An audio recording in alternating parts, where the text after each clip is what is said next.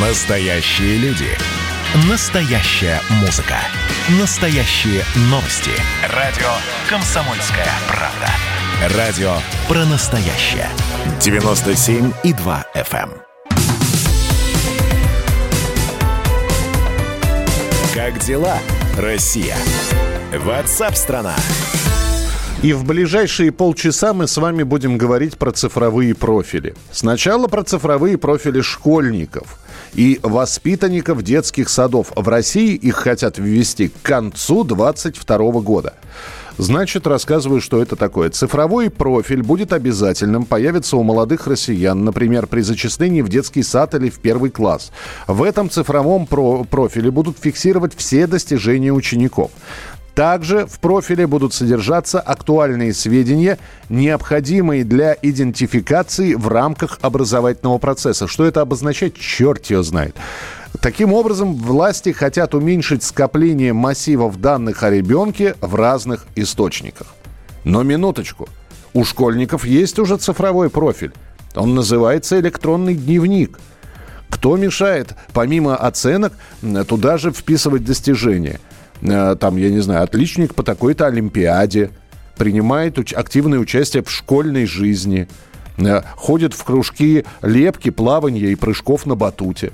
С нами на прямой связи генеральный директор Института исследований интернета э, Карен Казарян. Карен, приветствую, здравствуйте. Здравствуйте. А, кто мешает взять и превратить в цифровой профиль вот электронный дневник, про который я только что упомянул? Да никто, в общем не мешает, кроме законов Российской Федерации. А, и также такой мелочи, которая, видимо, Министерству просвещения как раз не нравится, о том, что у нас э, образовательный процесс, э, его многие детали, они переданы на уровень, вообще говоря, регионов Российской Федерации. Поэтому у нас существует Московская электронная школа, у нас существуют отдельные системы, да, там, в Татарстане, в Петербурге и других регионах. Вот. А тут все очень хочется сделать централизованным и, видимо, своим. Но подождите, своим это значит, это эти цифровые профили. Давайте так подумаем, где они могут храниться? Это будет единая база Минобра, насколько я понимаю, да? Ну, Минпросвета, да. Минпросвета, хорошо. А, в этой единой базе. Что можно для дошкольников? Зачем? Ну хорошо, школьников еще понятно. Для дошкольников зачем цифровые профили? Хорошо кушает, спит днем? Я не понимаю, что туда еще можно написать. Но, знаете, это такая цифровизация ради цифровизации. У нас есть проект большого цифрового профиля, э, да, э, гражданина, собственно говоря.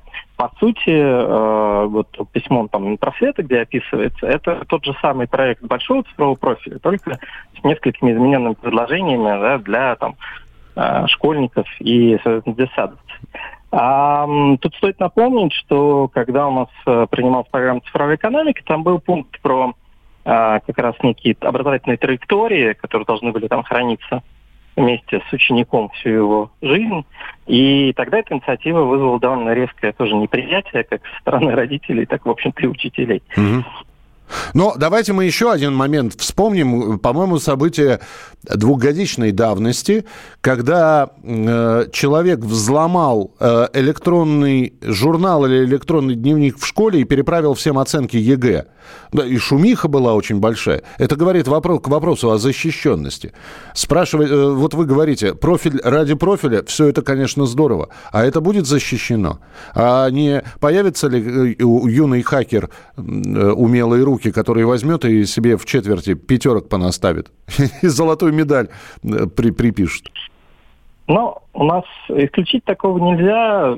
Всегда есть да, между централизацией и децентрализацией определенные плюсы и минусы. Э, Централизация означает, да, что у вас единая, скажем так, точка отказа.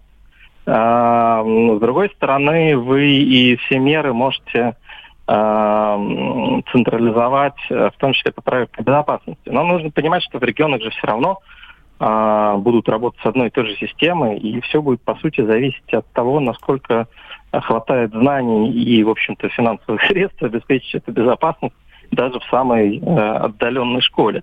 А иначе система будет настолько безопасной, насколько безопасной будет ее самое слабое звено. Хорошо, ну и тогда финальный вопрос. Вот по-вашему, игра стоит свеч?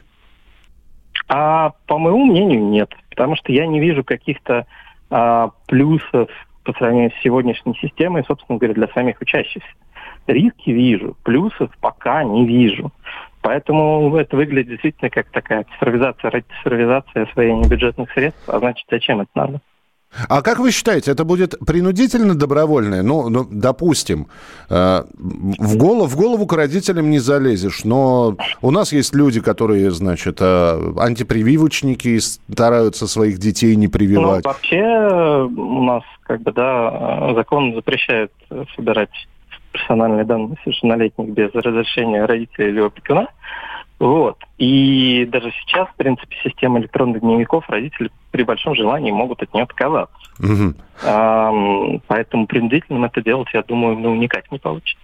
Принудительно делать никак не получится, если родитель будет возражать против цифрового профиля ученика, Э, он, в принципе, может, может это... просто не дать согласия, и все.